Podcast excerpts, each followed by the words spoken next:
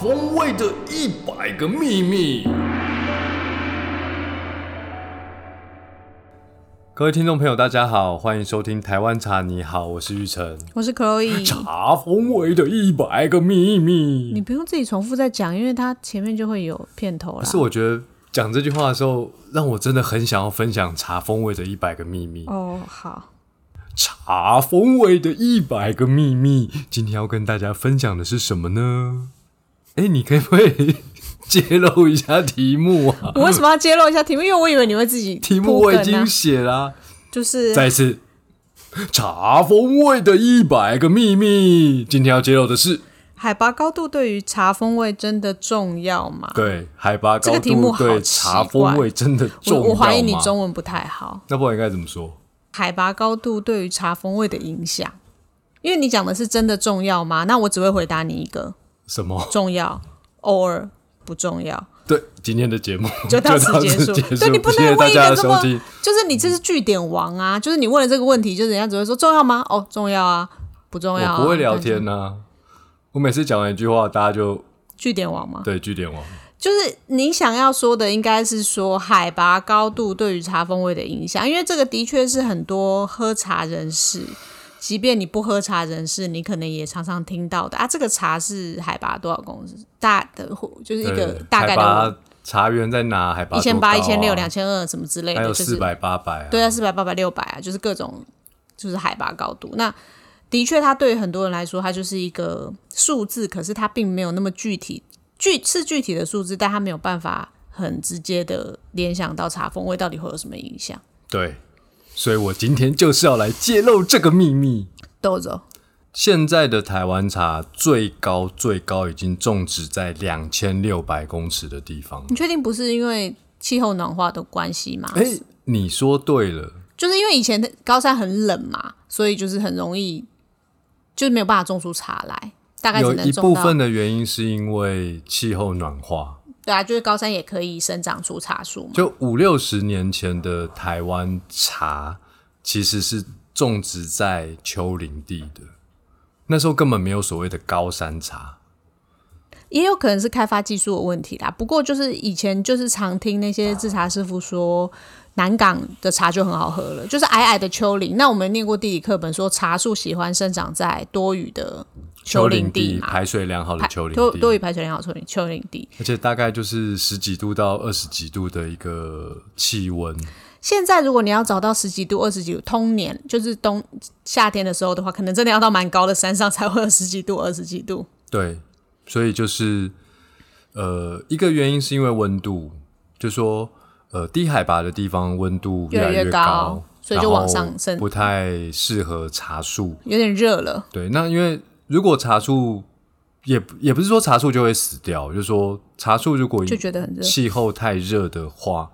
它的那个成分会不太一样喝。起来的风味不太一样。好，令长你这样讲到，它的成分会不太一样，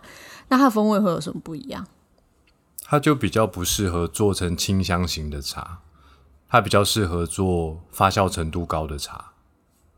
就是不够冷的话，做清香型的茶没有这么好喝。对，就因为它的茶多酚会太多，茶多酚太多不是好事。听起来茶多酚太多好像蛮好的啊，因为大家都说茶多酚是一个很棒的抗氧化剂啊对。对对，但太多的时候，它的那个茶喝起来会有点苦或烈，哦，所以就要靠发酵转转化它化的它成，分。让它变得更顺口一些。对，所以如果说是这样来讲的话，就是因为长期来看，其实就是大环境的气候暖化嘛，以至于就是说，呃，原本种茶的小丘陵，它的温度越来越高，平均温度越来越高。但是其实因为气候暖化这件事情哦，它是一个很长期对，的一我个就说大很长期的来看，对对这样它对就那慢慢往上涨嘛。以一个更更切身的问题，应该是说茶园的养分其实是慢慢流失的，没有很切身，很切身啊。因为那个养分如果没了，你施肥也没什么用的。呃，就两件事情啦，就是一一直往高山去发展，有两个嘛，一个是大环大环境，就是长期的温度的影响，就是地球暖化的影响，对，所以它必须要往上更更高的地方去开发。然后第二个是呃土壤老化的问题，就是你种久了这个地方本来就在换个地方种就，矮的地方都被用光光了。对对对对，白就话是文就是这样。因为开发就是这样嘛，你一定是先种你家旁边，啊然后然后再就是越种越远，你不可能先去种很远的地方，一对，定不可是能种一开始就到一个渺无人烟的深山处，那个应该是 Wilson 才会想那个是通常是去休息。对对对，大概去是这样种茶， 或者是被流放到那里。但对对就是一般你不会去种种在那里，一定是越靠近自己的地方越方便嘛。那呃，当然就是清香型的茶，它要取得那个，任何的茶都需要养分啦，呃其实农作物都是啦。对，所以呃，地力老化的这个问题，如果呃这个茶园哦，假设它种植已经超过二十年，其实它已经有明显衰退感了。然后那个时候茶农种出来的茶，理论上在市场的价格就卖不贵，那他会慢慢的赚不到钱，因为他一样付出了一年的呃照护的工作，哦施肥，哦喷洒农药，人力成本去制茶的过程中，这些都是成本啊。但是，一旦这个茶的茶价、产地价开始叠价，那他到头来算一算啊，我没赚钱，那就可能就会放弃耕作，在那个地方放弃耕作，那只好找新的茶园。那新的茶园，因为你也知道，台湾的国土面积是很小的嘛，但是因为台湾充满了各式各样的高山，所以当这个国土面小小的国土面积，它表面积蛮大的它，变成立体之就后，表面积蛮大。哇，其实可以用的资源跟可以呃，就是那个想象的空间其实是很大的，没有想象就是表面积蛮大。表面表面积蛮大的。对，所以就是往更高的山去发展这样子，或是更高的更就是开发更更高海拔的茶园。对啊，所以其实早期的台湾茶最早最早在两百年前那个时候，它是在淡水附近的山丘最初。不然很远啊，运很麻烦哎、对对对，因为淡水是个港嘛。对啊，然后就在附近的山丘，然后开始慢慢的呃种植范围到了石碇、南港、平林、哦猫空这一带。其实那边，其实你去平林石碇那一带，其实它你开车进去还是有一种森森林的感觉啦。对，因为那边的地形跟气候会形成一种哇，这边的自然环境好像蛮不错的，就是很舒适啊，对的确，如果茶树种在里面，我应该会觉得蛮快乐的。蛮舒服的。对，那回归到原本的题目，就是说，那海拔对于茶风味到底有什么影响？因为我们刚刚讲的是为什么会越种越高嘛，就是为什么会越种越高？原因刚刚有两个，因为可能就是被动的地球暖化的关系，还有就是土地地力的浩劫，所以你本来是从平面的发展，后来往立体的发往上发展嘛。对，大概是长期来看是这个样子，但是还是没有呃解答到原本的那个问题，啊就是没有吗？没有啊，你说的是海拔对于风味的影响 啊。哦你只有讲说为什么会茶越重越高这样而已啊。那你当然前面有透露出说，呃，因为原本的价钱茶价变不好了，所以你才会往高处种，或是往没有开发过的地方哦，种。对对对对。但是你你并没有逻辑说不错哎、所以结论就是，你知道其实海拔高度对茶风味是没有什么影响的，其实是有影响的，关不键能还是气温跟土壤的肥沃度。对。但是你你这个就是科如果我学们实现验在的发问题。现台湾有一块地，就卫星从来没有探测到过的，它那边的温度是低的，土壤是肥沃的，其实种在那边也会很好喝。是纳尼亚哦、还是什可么能星是球？ 平行时空吧，好多元宇我宙。我觉我我这样讲好了，你不能说海拔高度对茶风味没有影响，而是是说一般来说海拔越高，温度越温低度越低，那这个温度当然对茶风味是有影响的。是所以我们应该要就生长环境的温度高低这件事情对茶风味有什么影响？因为其实这个跟就是有时候海拔只是一个相相对的来说，温度其实是比较低的。你以前应该是什么自然小老师吧，或者是物理化学学的还不错的是，学生吧？，对啊，我根本念一类组是误打误撞你的。这个逻辑实在是跟我们这种文组的，我是文组的没错，但是我其实可应是你刚才该讲那是一误段入歧途的你文刚组。才讲那些东西，我就觉得啊，这好什么啦，啊？反正意思就是说，那气温越低，就是海拔越高的。相对的温度一定是稍微比较低。那温度比较低的时候，其实讲到像前几集讲的说差在产季，我们产季也有相对温度比较低的这件事情嘛，是跟温度比较低有关系。那温度比较低的时候，对茶的风味会有什么影响？生长期间的温度比较低的时候，温度比较低，那叶子会长得比较慢。那叶子长得比较慢，其实它吸收的土壤的养分会比较充足。我知道你知道叶子大有时候不代表台语是不是有一个俗谚，就是讲说，就是会容易那个叶片容易肥厚，你知就道吗是说你你不用长得太快，可是你长得慢慢的，其实你是就是比较扎实内涵比较扎实对这种感觉。对，像我长那么矮，就是可是你知道有家一庭些很扎有一实。些我知道的呃农户，他知道市场上的呃消费倾向喜喜欢那种叶片比较肥厚的，他们就会加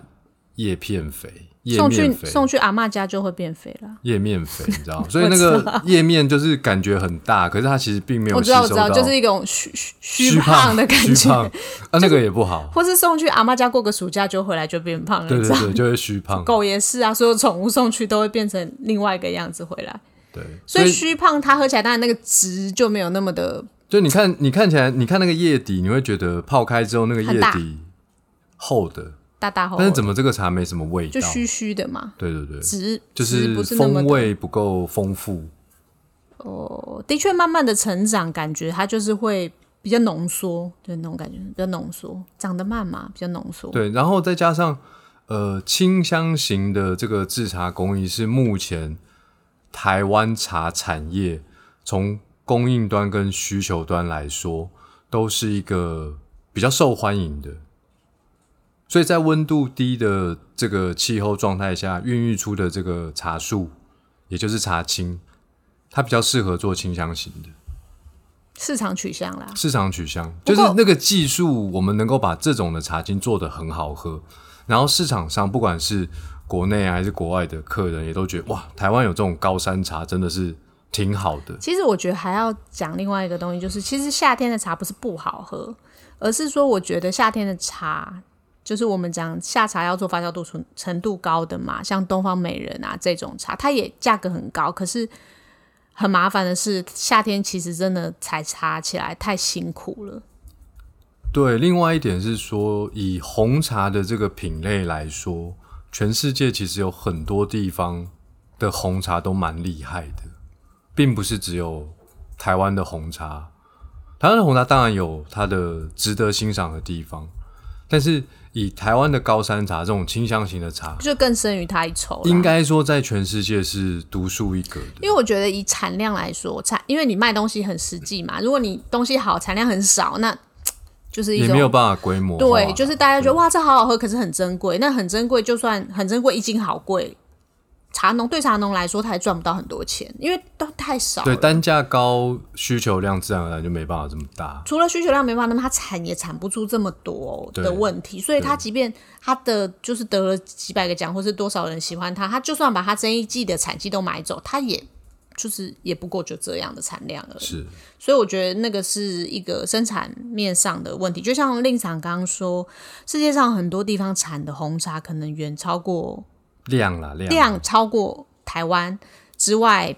可能几风味也有特别之几处。几百、几千、几万倍的量。对啊，就是风味也有其特别之处。那也许就是因为都他都有们值得欣那赏的边的地方气候条件很适合生长出来的茶青，很适合做成红茶。这对也，也许就是呃他们那边特别盛产红茶的原因为因。他们可能从有茶的历史之后，就是一直在钻研红茶这个品类。那呃，一定是先天的自然条件是适合的。嗯，然后其实技术这种东西会随着经验值不断的累积，所以他们他们可能在某些